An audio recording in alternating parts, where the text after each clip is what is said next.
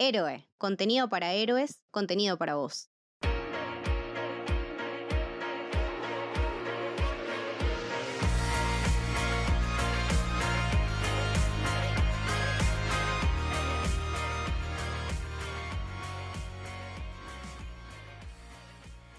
Bienvenidos y bienvenidas al Camino del Héroe. Mi nombre es Mili y hoy estoy con Camito. ¿Cómo va Camito? Hola, ¿qué tal? Muy contenta, hace mucho que no grababa. Hace mucho que no grabábamos y hoy estamos aquí reunidas para hablar de dos películas que particularmente nos gustaron mucho, se puede decir, bastante, y que esperábamos un montón. Teníamos muchas ganas de verla. Eh, vamos a hablar de Benedetta, de Verhuber, y Titane, de la directora Julia y el episodio no. apellido. Eso, ahí va, porque a mí no, no me iba. No me Ni idea, estamos inventando el apellido en vivo. En vivo. Eh, es un episodio particular porque decidimos conectarlas. Eh, si bien son dos películas que una está dirigida por un hombre y otra por una mujer, creemos que tienen un montón de cosas en común. Ambas tienen mucha perspectiva de género, tienen dos personajes femeninos muy potentes dialogan mucho entre sí, creo que sin, sin saberlo, o sea, no es algo consciente, es una relación que hicimos acá entre, entre nos.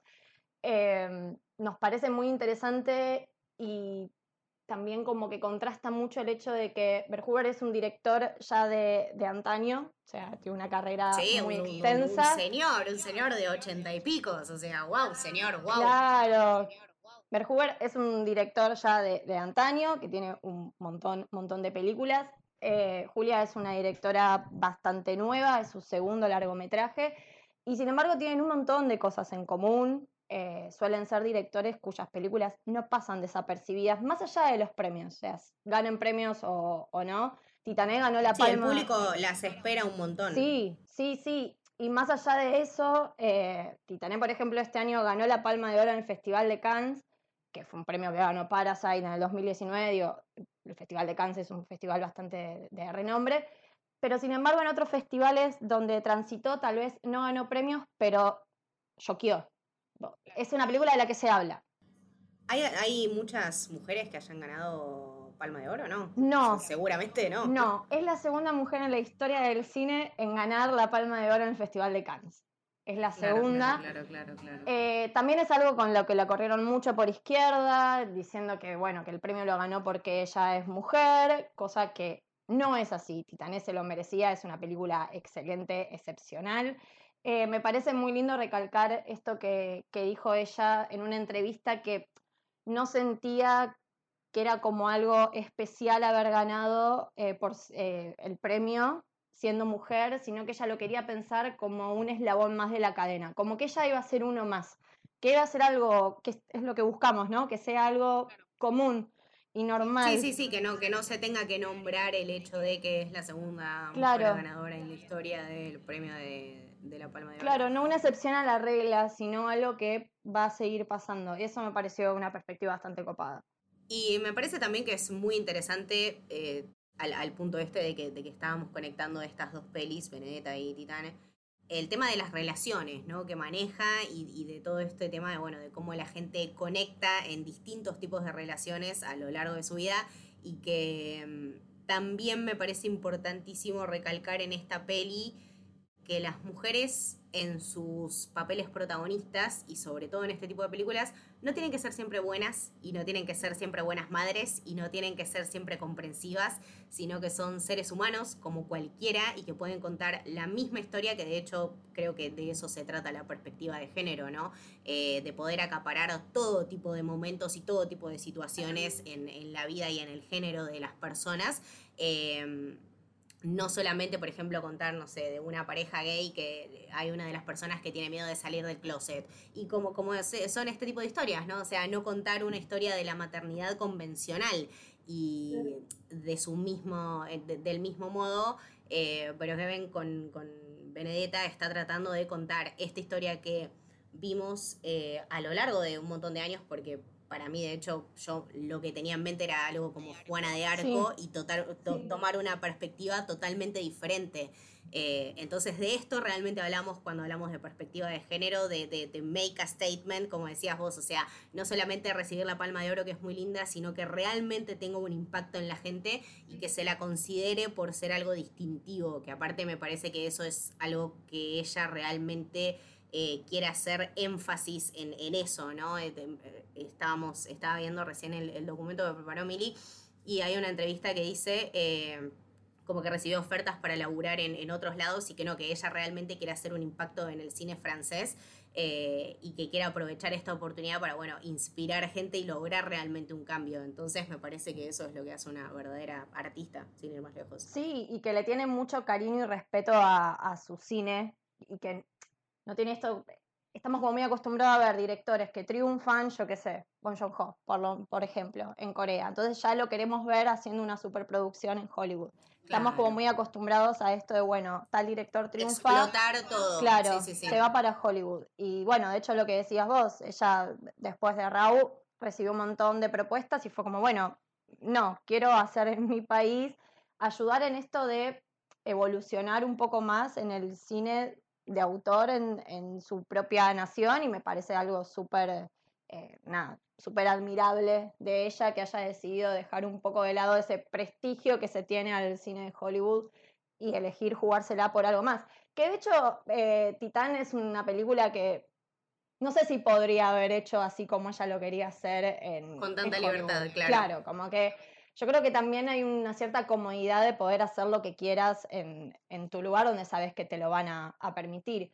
Y lo que decía Camito con esto de los personajes femeninos, también hay algo muy interesante que cuenta ella y que de hecho se linkea mucho, el otro día lo hablábamos con Lucho, que él me decía, no puedo empatizar con la protagonista o con algunas situaciones. Y incluso no es el punto. Claro, no es el punto. La directora nunca busca que empatices con, con la protagonista. De hecho, sí, hasta no te explica nada en ningún momento. O sea, no, no, sabes quién es, ni qué hace, ni nada. No, conocemos nada de esta persona. No, no, Y de hecho, hasta ella dice que le costaba empatizar hasta ella misma y que le costó un montón construir ese personaje. No solo la dirigió, sino que, la, que también hizo el guion de la película, porque nada, esta mujer hace todo en sus películas. Y nada, hasta la construcción del personaje dice que es algo que le costó mucho, porque bueno, no es un personaje muy, como decía Camito, no es alguien con el que podés empatizar a, simple vista, capaz sin más para el final. Te cuesta entenderla, la película empieza raro, como que ella de chica tiene un accidente y después inicia con ese plano secuencia. Empieza, claro, te iba a decir, empieza también de una manera bastante impactante, ¿o no? O sea, también está esta, también está esta disyuntiva hermosa que, que me estoy dando cuenta ahora de que no conocemos bien al personaje, pero sin embargo tenemos este plano de secuencia que nos cuenta todo lo que necesitamos saber del entorno, del contexto y del personaje mismo, que no es mucho porque eso realmente no es lo que importa. O sea, empatizar no es el punto porque no vas a empatizar con este tipo de personas. O sea, también recuerdo todo este tema de cuando salió el Joker en su momento, ¿no? De la gente que decía, bueno, yo me, me, identifico con esta persona porque esto y por esto por esto y cómo eso puede llegar a ser un problema. Entonces, chicos, realmente empatizar no es el punto de todas las pelis. No, no, no. Claro, no, no, no siempre uno, o, o bueno, no uno, no siempre los directores lo que buscan, o las directoras que te veas a vos en ciertos personajes. A veces es la extrañeza lo que lo hace incluso más atractivo. Y esto ya lo había, había coqueteado un poquito más con en esta idea en Raw, que fue su primera película. Eh, creo que sigue en Netflix para ver. A mí en, en, particular, que ya lo he hablado con Camito, no es una película que me guste mucho. Es su ópera prima, por ser su ópera prima, sí tiene un montón de méritos eh, técnicos, está excelentemente bien filmada, la mina sabe muy bien dirigir. Creo que también sabe cuáles son sus puntos y, y sabe lo que quiere transmitir y tiene muy buenas ideas a mí en particular esa no me gustó mucho, más que nada en el final. Me parece que hay cositas medias agarrado de los pelos, pero tiene una visión muy, muy interesante del canibalismo, porque es una directora que labura mucho el terror. Claro, eso, eso te iba a decir, que aparte eh, que una mujer y con esta perspectiva y con estas visiones y con estas historias que te quiere contar eh, se relacione tanto con el terror, también está buenísimo porque estamos acostumbradas siempre a hablar de eh, directores conocidos de, terror, ¿no? de hecho, eh, bueno, está, está como, como dicen el, acá en el, en el doc, que después incluso lo, lo, relacioné con otra cosa. Carrie de, de, Palma es, bueno, es básicamente una, una gran, gran inspiración para, para esta peli por, los mismos tonos de luces y de colores y los mismos planos, ¿no? Ciertas tomas, eh, también el mismo, el mismo ambiente de, tensión todo el tiempo. Sí, y de, de esa adolescencia que está surgiendo. Latente. Hay una escena donde la mina está toda bañada en sangre. Exactamente. Más Carrie, imposible. Exactamente. Eh, pero después como va mutando, por ejemplo, eh, Titán yo la, relacionaba con el cine más de, de Cronenberg, ¿no? Y, también ver ese salto en, en Julia como, como directora y también pasar a la siguiente etapa, ¿no? Porque De Palma es De Palma, pero de Cronenberg tiene como esa cosa más eh, enfermiza del terror que te da como esas vibes de incomodidad todo el tiempo, que de hecho esta no es una peli linda de ver, o sea, Gaspar no es, se hizo un festín con esto, estoy segura. Eh, pero me encantó, o sea, no me dejó, a ver, no me dejó con esta sensación de, enfermedad y de suciedad que me dejan las pelis de Gaspar Noé, por ejemplo, a veces, eh, sino que esta fue como, ok, o sea, pude ver un final que se realizó y realmente entiendo lo que me estás contando y no necesariamente tenés que decir tanto ni mostrar tantas cosas, y aparte que con cosas horribles llegas a un final eh, tan Poético. Poético, claro, o sea, etéreo, ¿entendés? Como que sentís que eso era lo que tenía que pasar. Totalmente, y creo que la diferencia con Gaspar Noé, que a veces, no sé, como que Raúl es mucho más esto que decíamos del canibalismo, juega mucho con, con el terror más psicológico, que hay cosas que no entendés si es pasa por la cabeza de la piba o, o realmente le está pasando. Y Titán creo que va mucho más por el lado del, body horror y todo eso que uno lo asocia mucho más a Cronenberg. De hecho, hay una escena donde ella tiene relaciones eh, eh, con un auto. Eso es. Sí, Crash, todo, o sea, está todo ahí. De hecho, ella aceptó que sí hay mucha inspiración en Cronenberg eh, y en el cine subcoreano, perdón, necesitaba decirlo. Pero la, si bien es incómoda, porque hay escenas que, que son incómodas de ver, la diferencia que tal vez tiene con el cine de Gaspar Noé es que Gaspar Noé a veces no tiene respeto por sus propios personajes. Y hay como un cierto placer por hacer sufrir a veces a sus personajes de maneras innecesarias. Y, creo que en esta película no, no pasa eso, es muy respetuosa con, con todo lo que pasa eh, a sus personajes y cómo van evolucionando y cómo van creciendo de alguna manera. Y sobre todo eh, en donde elige reflejar los afectos y bueno, los, dos temas principales que son la paternidad y la maternidad, ¿no? Que mismo eh, Julia en, en una entrevista decía esto de que eh, la maternidad y la paternidad en esta película no están necesariamente en el lugar que uno los quiere encontrar. Y realmente es eso, o sea, una peli de género y una peli de autor es esto que busca eh, reemplazar y cambiar las cosas de lugar todo el tiempo para darte otro punto de vista. O sea, no, hay nada más meta que esta película para, para explicar este tipo de, cine, de hecho. Totalmente, y también la, la femenidad, como el personaje de, de, ella, de la protagonista, que se me fue el nombre, ¿cómo se llamaba? No tiene nombre. No tiene nombre, ahí va. El, el, otro protagonista sí, Vincent, el bombero sí, pero ella no tiene nombre. Eh, incluso la vemos en escenas súper, súper sensuales, en sobre todo en el primer plano secuencia que es espectacular, de ella bailando. Eh, es más, si no quieren ver la película, no la vean, pero vean esa parte y ya está, porque no, no tiene desperdicio, es alucinante toda esa primera escena. Y después hace su transformación cuando se hace pasar por el hijo perdido de Vincent, que es este bombero que perdió a su hijo, que desapareció. Y el cambio que hace es, o sea, el binarismo que maneja la película y Vincent, que uno lo ve tipo bombero, todo grandote, y el chabón súper emocional, súper necesitado de su hijo, disfrutando un montón de su paternidad. Incluso a veces hay escenas, creo que hasta lo vemos bailando y no es un tipo apegado a su masculinidad. Eso, te iba a decir, como que aparte de la paternidad tiene un, concepto de masculinidad completamente distinto. O sea, en un momento pensé que estaba viendo el capítulo de Los Simpsons cuando conocen... cuando conocen a Coso, cuando conocen al chabón y lo llevan y lo lleva a Marta a la fábrica de, hierro con los gays, o sea, era, era eso, ¿entendés? O sea, era, bueno, de hecho, la, la, escena final con, con, con She's Not There de, los zombies me parece que es, es, es, es literalmente la escena de los Simpsons, o sea, es eh, de vuelta estos conceptos, ¿no? De, de la masculinidad y de la sexualización también, porque me, llama muchísimo la atención cómo, eh, justamente como lo decías vos, el cuerpo de, la protagonista va cambiando a lo largo de la película. Eso es algo tremendo porque lo vemos, eh, como decías, en el plano secuencia inicial como una bomba sexual completamente enloquecida, disfrutando totalmente de todos sus atributos. Después vemos, bueno, este momento de intimidad absoluta con un auto y después vemos cómo la panza le empieza a crecer, eh, pero ella se intenta tapar, o sea, de hecho también la peli tiene un montón de momentos que son eh, opresión constante, ¿no? Esta cosa de eh, luchar y de reprimir tus impulsos y de reprimir tu cuerpo. O sea, en, ella lo vemos escondiéndose y tapándose todo el tiempo. Y en el padre eh, del chico este, ¿no? En Vincent, como él quiere, bueno, sabe que necesita reprimir sus impulsos porque su hijo, entre comillas, no está preparado. Entonces, cómo conectan ya desde, desde distintos puntos de vista, pero en las mismas situaciones. Sí.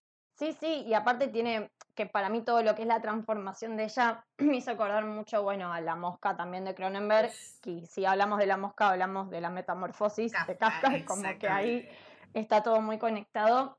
Y lo que decías vos de estos dos personajes, que también es como, eh, es como lindo el decir, todos saben la mentira.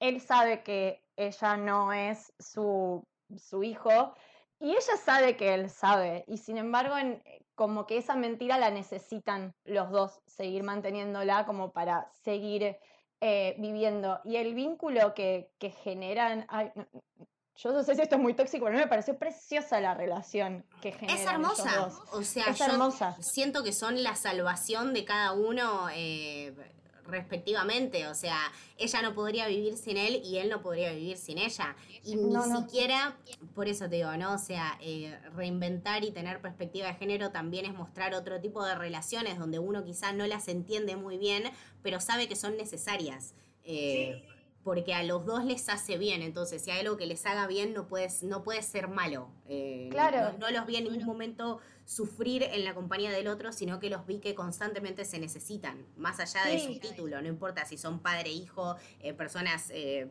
eh, extrañas que se conocieron porque a una persona le cogió el auto y ahora, bueno, está buscando tipo un lugar donde sentirse propia y un, y un señor que perdió a su hijo hace un montón de años. No importa, ¿entendés? Lo, lo que importa es que estas dos personas se encuentran en este lugar y lo necesitan y se hacen bien, punto. Y no hay como nada tóxico.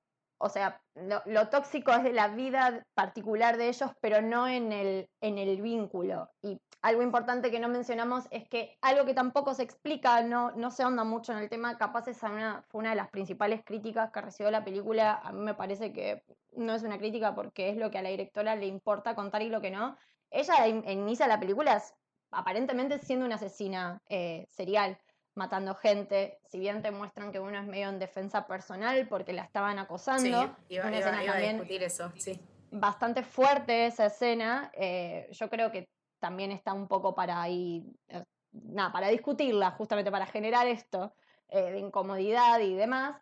Eh, y después ella se encuentra con un chabón, de hecho ella se va de la casa de los padres prendiéndola a fuego. Claro. O sea, los prende fuego con los padres ahí adentro, ella se va, corte, conoce a este chabón y este chabón es bombero, se dedica a salvar vidas, se dedica a apagar incendios y me parece hermoso ese contraste y esa relación que piensen a tejer. La escena en la que ella lo acompaña a él y se desmaya la vieja y le tiene que empezar a hacer respiración, boca a boca, mientras él canta la Macarena. Que puedo decir, eh, ok, hay una vieja tirada en el piso. Claro, o sea, es muy raro lo que está pasando acá. Es extrañísimo. El chabón tratando de salvar a otro, que creo que había tenido una sobredosis o algo así ella tratando de salvar a la vieja, cantando la Macarena y la tensión que se genera con las miradas de los dos personajes, que está bien, eh, no es nada explícito, creo que queda libre a la interpretación. Puede ser tensión sexual, pueden ser pulsión de muerte y pulsión de vida, puede ser un montón de cosas. Puede ser las dos. Puede ser las dos. Me gusta, me gusta ese combo también. Puede ser todo, pero, pero claro, y, cómo empieza todo eso a entrelazarse eh, y de una manera muy, muy bella, porque para mí es como decís vos, eh, cada uno tiene un poquito lo que necesita el otro. De hecho, de hecho, ella lo que le deja es un hijo. Claro. Sí, sí, sí. O sea, ¿qué más puedes dejar? ¿Qué, qué regalo más grande puedes dar que, darle un hijo a la persona que, más lo necesita? Sí. Totalmente. Y que él también era lo que añoraba. O sea, él muestran que estaba muy necesitado de, paternar. Era algo de lo que él quería mucho hacer. Entonces, me parece que nada, eh, es un final también perfecto, precioso y que cierra todo.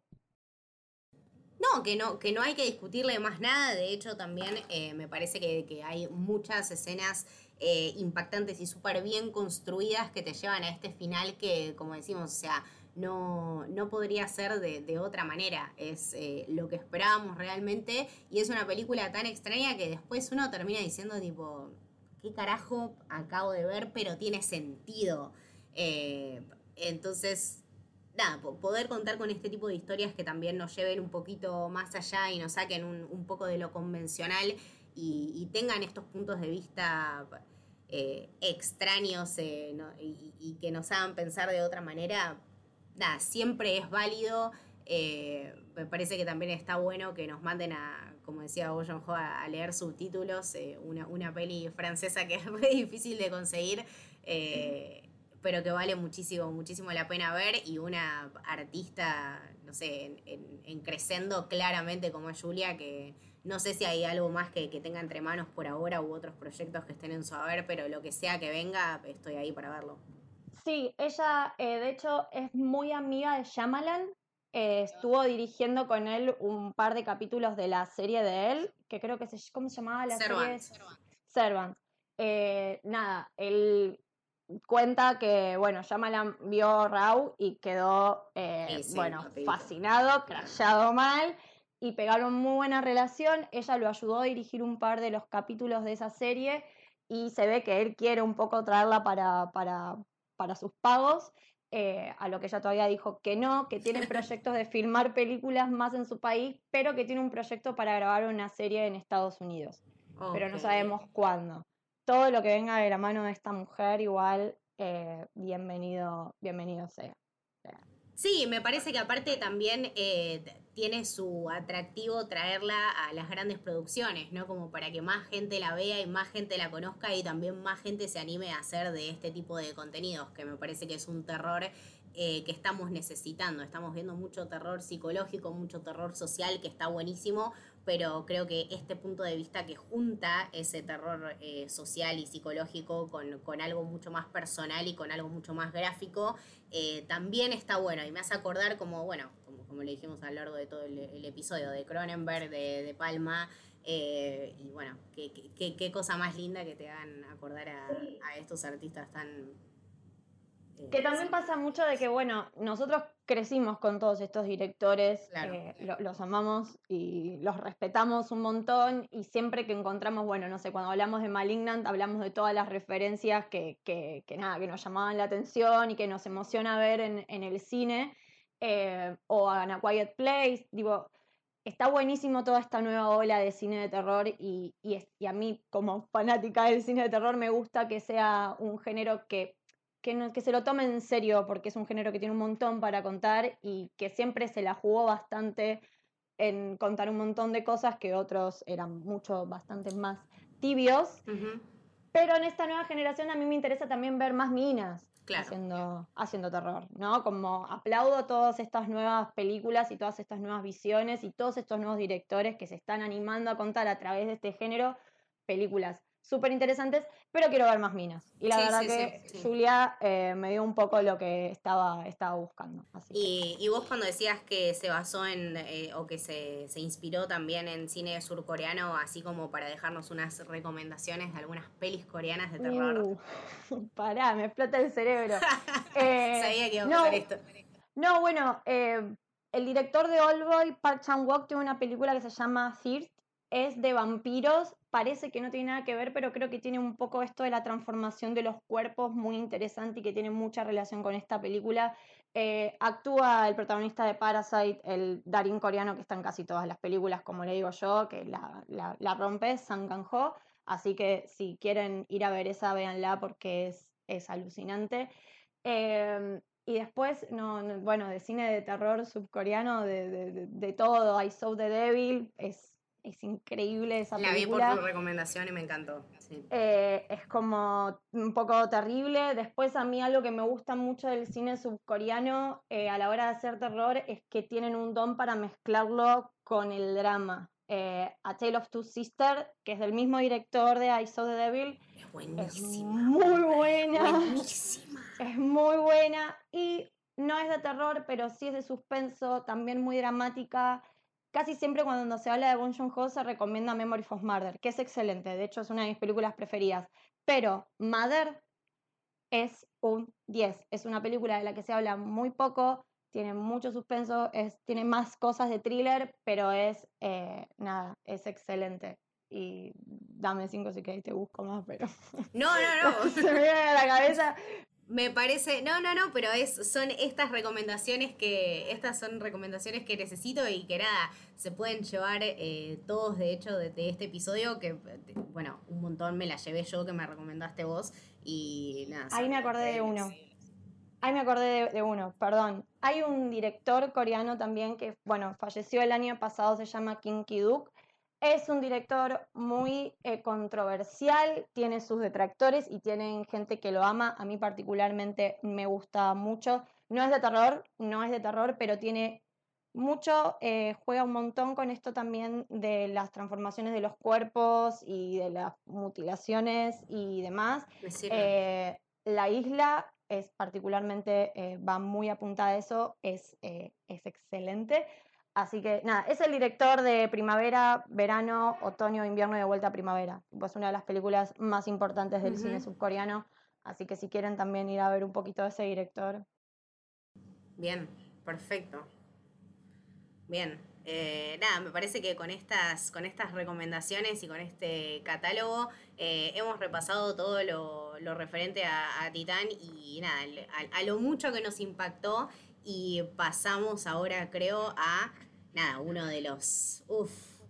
El señor, el señor, me, pongo de pie, le canto el himno, lo que sea, ¿entendés? Paul Verhoeven volvió con una cosa.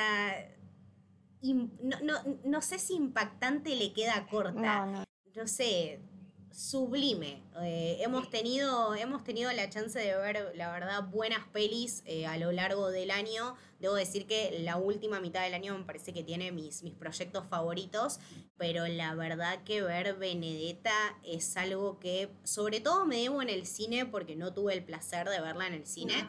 Eh, no llegó nunca acá, creo, según lo que No, de hecho, me olvidé de decir, Titán eh, estuvo en el Festival de Mar del Plata, creo que se estuvo presentando. Claro, También estuvo en la Semana de Cannes acá en, en, las, en algunas salas, pero no, Benedetta, y no parece eh, que vayamos a verla en, en, cines, por lo menos por ahora, no creo. La verdad que es una lástima, porque me parece que siento que es una, una experiencia muy, muy distinta, como decíamos, ¿no? Retomando esta idea de eh, perspectiva de género y de historias a lo largo del tiempo que parece que se repiten, eh, creo que Benedetta tiene esto particular que la hace destacar, que es cambiar a los personajes y ponerlos en un lugar distinto, ¿no? O sea, no es la misma historia de eh, Juana de Arco, como, como, decíamos, ¿no? Que, se puede uno remitir a eso y, tener eso como referencia, no es la historia de una virgen en un convento que bla, bla, bla, bla. O sea, no, esto va por cuestiones mucho más eh, distintas y mucho más personales. Está más o menos basada en una, en una biografía sobre eh, la hermana Benedetta Carlini. El libro lo escribió Judith Brown. Y si bien, bueno, este, está como, como levemente inspirada por eso, hay, hay ciertas cosas que, que, se cambian, ¿no? O sea, ella en, supuestamente, según la biografía, entró al convento a los nueve años. Eh, tenía estas visiones donde, bueno, era la esposa de Jesús, em, esta cosa de los estigmas también, que aparte, uy, por Dios, qué peli estigma, chicos, ¿no? Me, ha reventado. ¡Wow, boluda! Hace mucho que no la veo. Es hot esa película. Es muy hot esa película. Es hot. Exactamente. Qué buena película Estigma, boludo. Wow, chicos, revisitemos Estigma, hagamos eso. Pero bueno, también con, todo lo que conlleva ¿no? el, cine de, Paul Verhoeven, este, este tema de ser un tipo súper controversial, o sea, en su haber tiene nada, menos, nada más y nada menos que pelis como eh, Basic Instincts, Showgirls, por Dios, por el amor de Dios, si ustedes no vieron Showgirls, están perdiendo tiempo de su vida. Eh, por, por, favor, por favor, les va. Película súper bastardeada. El chabón después de esa película lo mataron. Tipo, le cortaron las piernas después de esa película. Pero fue muy mal. Aparte, eh, te puede ir muy bien o te puede ir muy mal. Te muy mal. Y elegiste, elegiste el camino de la destrucción, por o sea. Es que siempre elige lo, lo mismo. O sea, él no quiere caer, como hablamos con Titanes, no, no busca caerle bien a nadie. A mí una película de él que me fascina, me fascina porque aparte es esos directores que no busca el moralismo ni transmitir nada, que a mí eso me encanta porque no quiero que me enseñes nada, entonces, me parece fascinante. Él, él es una película bellísima, es, es increíble, es fuertísima. Es de las últimas, ¿no? Que, sí, sí. sí, totalmente. Y es el chabón diciéndote, vos no le podés decir a nadie con qué puedes sentir placer. Porque la protagonista básicamente disfruta de que la violen. Que eso queda libre interpretación y eh, mucho, bueno, mucho análisis. Tampoco se puede resumir la película en esa simple frase, lo digo para simplificar un poco, pero básicamente el chabón tiene mucho esto de decirte, vos no sos nadie para decirle a nadie qué puede disfrutar y qué no. ¡Pum! Listo. O sea, la rompe, la rompe. Me debo, me debo mucho él, pero bueno, esta, este tema de la sexualidad, ¿no? Me parece que en Benedetta está súper, súper presente, por supuesto, pero también me parece que escala y que lo lleva a un grado de eh, perversión y también como eh, desgaste personal, ¿no? Cómo una persona puede utilizar a otra para su placer y para su eh, construcción de poder al punto de que a la otra persona literalmente le están rompiendo la vida abajo en el sótano y a vos no te importe pudiendo hacer algo, no lo haces. Entonces, este tema de realmente, como decíamos en Titán, empatizar con los personajes en Benedetta. No sé si podemos empatizar mucho con Benedetta. De hecho, eh, la peli y el guion, sobre todo, que me parece que es algo que se destaca muchísimo y que tiene, eh, sobre todo, cómo lo adaptan, ¿no? Y cómo lo llevan eh, realmente con sus performances y con la dirección de Paul, que me parece que es algo que, que por eso se destaca cómo te llevan a este estado constante de duda, ¿no? Una termina la película y no sabe realmente si Benedetta sufrió de estos estigmas o si ella se los hizo ella misma. Yo, por ejemplo, o sea, si tengo que tomar sides ahora en este momento, eh, para mí Benedetta se los rehizo, sorry, chicos. Sí. Aparte, a ver, lo que vos decías de la construcción del guion, que es muy inteligente, la película empieza con ella de pequeña viajando con su familia al convento, parece que los asaltan unos no sé, unos ladrones, creo que estaban ahí robando, asaltando un pueblo, y ella salva a la familia de la situación. Y el ladrón le dice, vos sos inteligente. Y siempre con esta cosa de manipular la mente del otro. Manipular, totalmente. Manipula constantemente a todo el mundo. Y desde chiquita te muestran eso. Y que le dicen, eh, vos sos viva. Listo, nos vamos seguí tu viaje y sigue ahí la historia. Para mí también la clave está ahí. Desde el inicio te están diciendo, ojo, no es ninguna, eh, no es ninguna bobita, no necesita que nadie la ayude, no necesita que nadie la salve.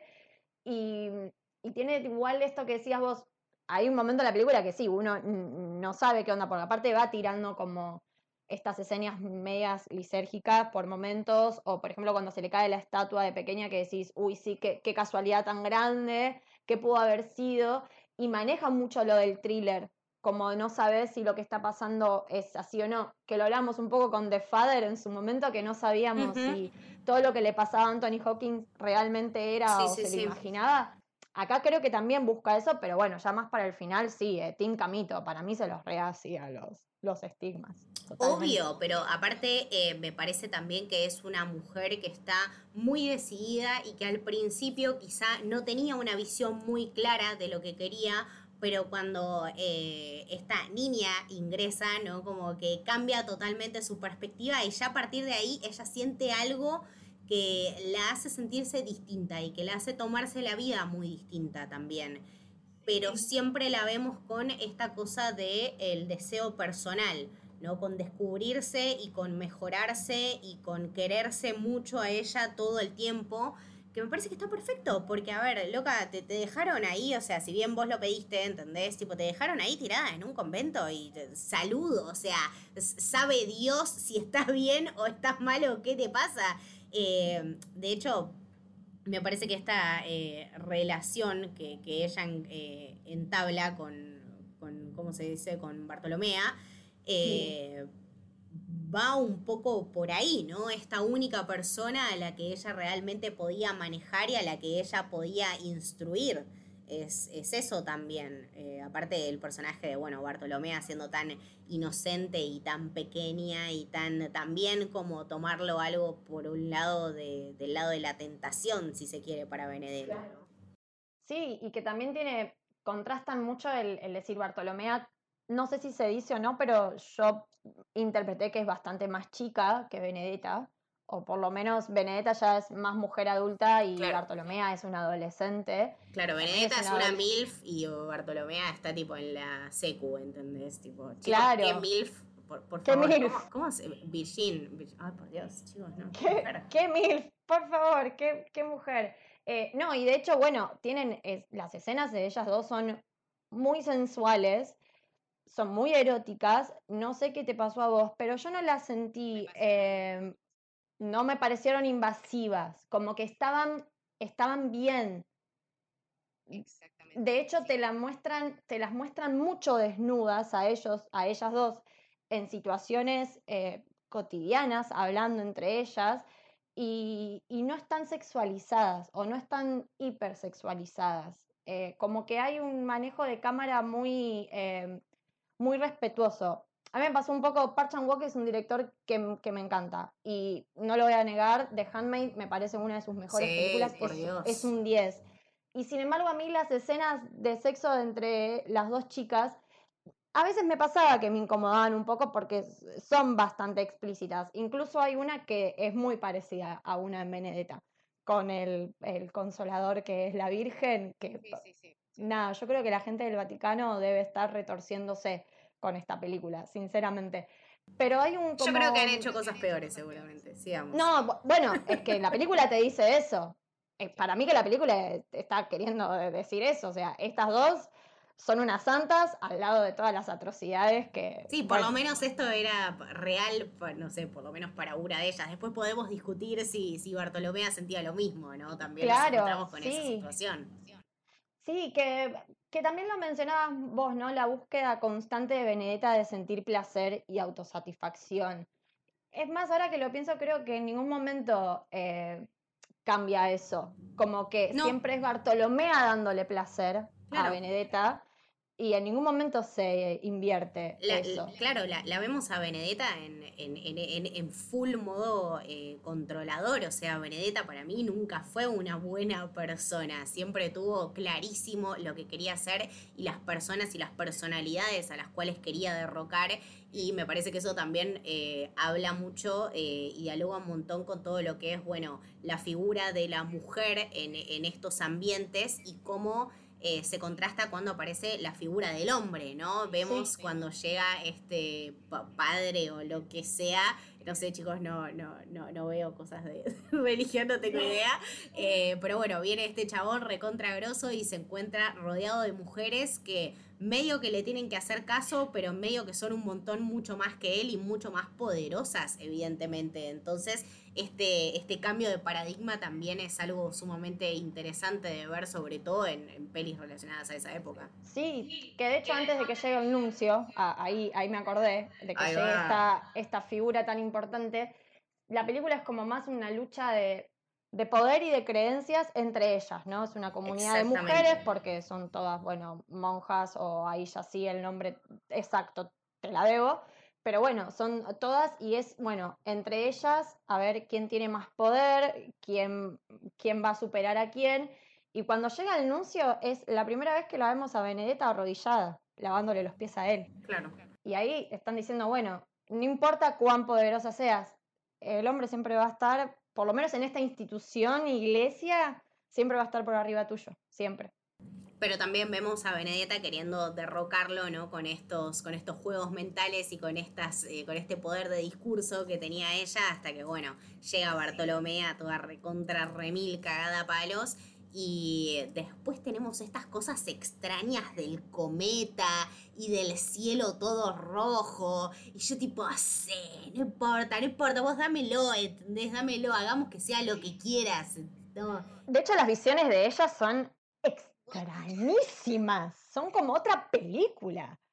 No, no, si tuviera que, si tuviera que recomendarle un, un, terapeuta a alguien, definitivamente sería Benedetta, porque hermana, wow, o sea, ¿cómo te lo imaginas a Jesús en esas, o a Dios, o a lo que sea, en esas situaciones? Cortando cabezas. Realmente esa es tu mente, o sea, esa es la mente de todas las personas que son tipo monjas, tipo, ¿Qué es, cuál, ¿Qué es realmente Jesús para vos? Contame. Y te, y te sueñan eso, tipo, de what the fuck. La idea que, que, tiene de. O sea, igual banco mucho más ese Jesús cortando cabezas. O sea, Saint Benedetta, me parece buenísima la visión, pero. Saint Benedetta, sí, sí, sí. Claro, o sea, ¿qué, qué, qué es esto? Es, es muy extraño que también yo llego a un momento que digo, bueno, pará, ¿se lo está imaginando? ¿Realmente le están mandando visiones? No, no sé, lo del cometa después que igual eh, esto ya es más estético, pero la luz que le aporta a la película, toda esa luz roja, rosa, eh, me parece alucinante. Es el McGuffin perfecto para darle una fotografía de la concha de Dios, podemos decir eso.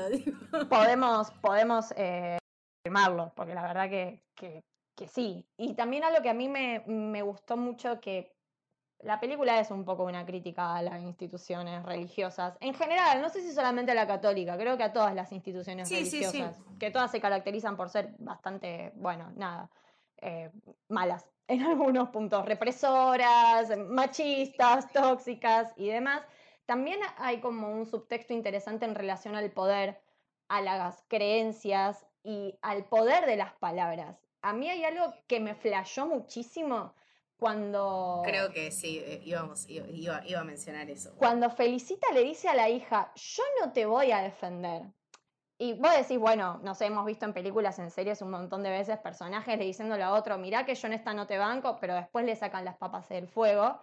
Y Felicita llega a la hora del juicio y no la defiende a la hija. Claro, o sea, yo realmente no creo que Benedetta sea el fucking anticristo. Morite y la piba realmente se muere. ¿Se muere? ¡Wow! O sea, no es que se toma una copita de de ácido y se muere. No, chicos, es un escándalo. O sea, va y se tira en el medio de esa luz roja, absolutamente pecado y todo lo malo y alerta de desastre y de desgracia, la piba va y se tira y se muere tipo corte Midsommar, boluda, es tipo... Mal, muy Midsommar esa parte, es, es verdad.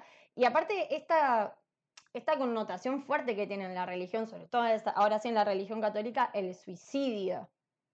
Que Benedetta hace una jugada horrible, que es como, bueno, si yo no le doy la bendición, no va a ir al cielo.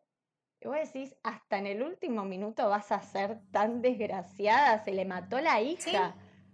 Y decís, sí, sí, sí, hasta en ese momento. Y nada, me, parece también que hay como hay una fuerte, que esto de la creencia es como decías vos antes, juega hasta con nosotros, con lo que nosotros creemos y lo que no, si creemos en Benedetta o no, si creemos que, bueno, la flayó o no. Es, me parece muy interesante ahí el, el juego que hace con, con eso. Sí, porque aparte también creo que dialoga un montón con, con la visión de Broheaven en, en, general, ¿no? Y bueno, ya que no estoy hablando de algo actual y que no estoy, no estoy tirándote un paradigma actual para que puedas discutir, pongámonos a pensar un poquito más eh, en esto, ¿no? En, en, esta cosa que es eh, distinta, pero que también nos interpela a lo largo de todos estos años, ¿no? O sea, eh, la gente, el poder, si están realmente ahí porque se lo merecen, si se lo creen, si son realmente dignos. Eh, entonces no, es una cuestión menor y no es una cuestión tampoco que no dialogue con cosas de, nuestra época.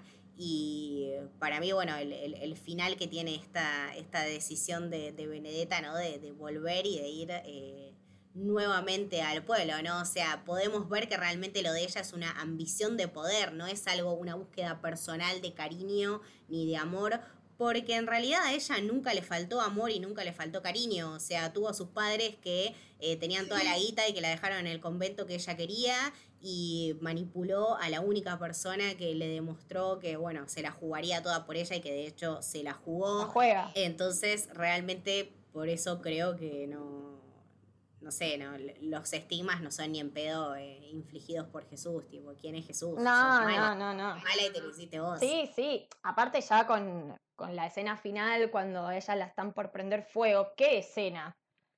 Que van... Aparte teníamos toda esa cuestión de, la lepra, ¿no? De, de, este, de, esta, de este virus y de esta cosa espantosa que se los estaba comiendo. Eh, wow, eso es muy tremendo, claro que la prendían fuego por eso. La, quieren prender fuego y también algo que decís, la dirección ahí también es muy inteligente. Todas las que la empiezan a salvar a Benedetta son mujeres. Las que la sacan de la hoguera son minas.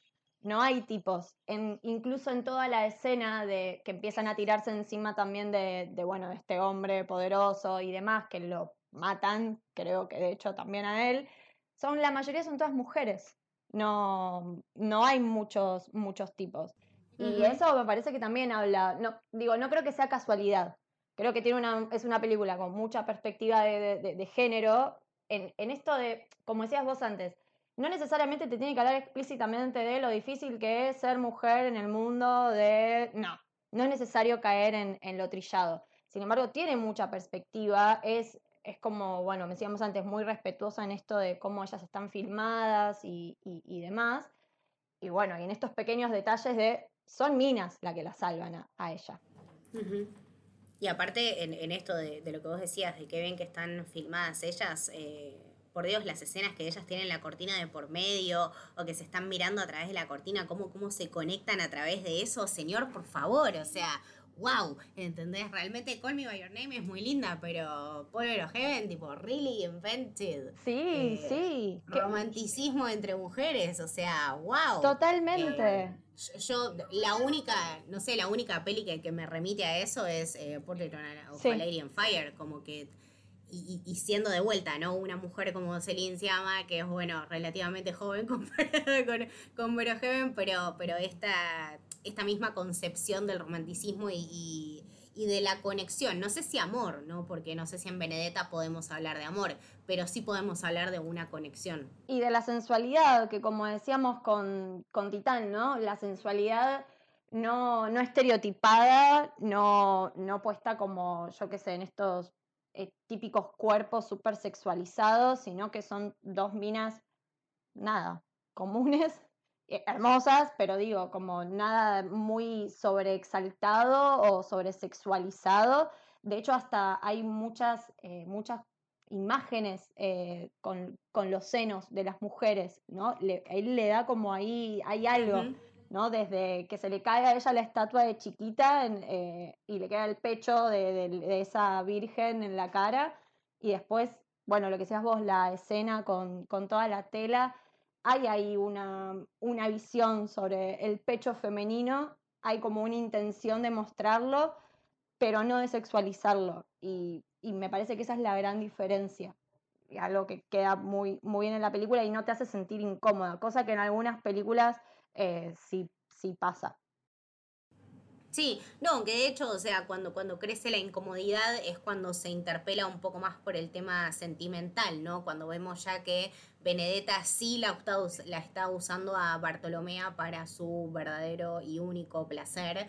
Eh, ya ahí también incluso, pero los planos no son los mismos, no te interpela con la misma intimidad. Eh, la vemos a Benedetta sola en el medio de algo muy oscuro. Eh, Bartolomea también un poco en las sombras, ¿no? Preguntándole estas cosas alejadas, ellas no tocándose y no interpelándose de ninguna manera. estas telas que se vienen en, el medio de su camino, pero en el caso de la cortina quizá eran claras y cuando están hablando y están conversando, eh, los tonos de las ropas son directamente negros, entonces impasables. Eh, de, vuelta, ¿no? De, destacar esta cosa de los detalles de la fotografía, del tema del vestuario, eh, bueno, de, la dirección en general, me parece que, que ven, se viene superando totalmente. Eh, y no sé, no, no sé que, no sé que venga, que venga después, estoy esperando la verdad lo que sea, estoy entusiasmada, dame, una cosa más aunque sea. No, por eh, favor. Aparte lo que decías vos de esto de que la dirección y que ninguna decisión es, es aleatoria. El, el, final puede parecer como muy anticlimático de ellas dos hablando desnudas, pero la que toma una decisión de volver vestida es Benedetta y la que se queda desnuda y despojada de todo es Bartolomea. Creo que hasta esa decisión está tomada con una intención. Te está mostrando que la dejó sola y despojada de, todo y que no se la jugó, básicamente. Así que sí, hay una intención y una dirección con una cabeza muy inteligente de este hombre, del que esperamos, por favor, seguir viendo eh, muchas cosas, porque es, es increíble y también siempre tiene en todas sus películas sus personajes femeninos tienen como... ¿No? Eh, eh, está, está bueno y no suelen ser como... Esto que decíamos, no suelen ser personajes de los que vos podés eh, admirar o tomar una referencia, pero nada, o sea, son otras construcciones de la femenidad también. Son, son historias y son otras versiones que también necesitan salir a la luz para que me parece que personas como eh, Julia en este caso, encuentre en eso la, inspiración como para hacerlos, ¿no? Me parece que eh, en, este caso y en este episodio en particular dialogan dos películas que eh, una puede ser gran influencia de la otra y quizá ni siquiera en el sentido que nos lo esperamos, como que entonces es, muy loco y nada, espero que esta, conexión generacional no se vaya nunca, yo nada, sigo... Por, estas películas como Titanic, por estas películas como Benedetta, eh, creo que hay algo en el cine que eh, nos atrae a todos y nos conecta, no importa en qué lugar del planeta, ni en qué idioma hablemos, ni cuántos años tengamos. Es algo mucho más eh, sensorial y mucho más humano. Y creo que ambas pelis, en este caso Titán y Benedetta, dialogan en una manera que va mucho más allá de, de lo humano. Es poner como los sentimientos y las perspectivas en otro lugar. Entonces, nada, abrirnos a eso me parece que el diálogo siempre está buenísimo. Sí, seguramente Benedetta en algún momento salga en alguna plataforma de, streaming. Eh, creo que si no me equivoco, Titán ya está en movie para ver. Eh, así que si la quieren ver, la pueden ver por ahí la cagada, por lo menos para mí, de esto de las plataformas de streaming es que no salen en salas de cine. Yo extraño incomodarme en el cine y ver estas películas en el cine que, no están saliendo, se eligen otros tanques y bueno, son ya más decisiones que pasan por, por otro lado. Pero nada, eh, si la pueden conseguir, se puede conseguir fácilmente, no tienen desperdicio ninguna de las dos. Perfecto. Bueno, buenísimo. Bueno, y con esto terminamos nuestro análisis medio compartido eh, entre Titán y Benedetta. Nada, siempre Mili es un placer, realmente un placer eh, charlar con, vos de, estas pelis. Eh, ¿Dónde te podemos escuchar? ¿Dónde nos puedes recomendar más cosas en la casa héroe? Uh, bueno, en el Camino del Samurái, donde hablo básicamente de anime, así de una manera muy, muy, muy apasionada. Y en el camino del héroe, en algunos episodios siempre de, cine, ahí estaré, siempre. Y en Twitter, Dicilian con doble S guion de abajo, ahí suelo comentar algunas cositas que veo, pero nada más. ¿A vos, Camito? A mí me pueden seguir en Twitter y en Instagram como Camito del Héroe. Me pueden escuchar acá en Camino del Héroe eh, hablando de, estas pelis extrañas, de series como Los Sopranos y de cosas de viejos, porque a mí me gustan las cosas de viejos, pero también me gustan las pelis como Titan. Digamos todo. Eh, al podcast lo pueden seguir como Camino Héroe en Twitter y Camino del Héroe en Instagram. Todos estos eh, podcasts como, bueno, Camino del Héroe eh, por el largo camino. Camino del Samurái. Son todos parte de la casa Héroe que pueden seguirlo en Twitter y en Instagram como arroba soshéroe. Recuerden también que tenemos por 200 pesos por mes nada más, que es menos de lo que te sale un vino en el chino. Realmente, chicos, no se lo pueden pagar. Se pueden anotar y pueden acceder al Discord exclusivo que tenemos. Eh, para todos los, los héroes que contribuyen y nada, pasamos ahí datos de pelis, datos de series, eh, nos cagamos un poco de risa, mandamos muy buenos memes. Así que bueno, lo, lo, tenemos todo y si quieren son, son bienvenidos a formar parte. Esto fue El Camino del Héroe, espero que les haya gustado. Chau, chau. Nos vemos.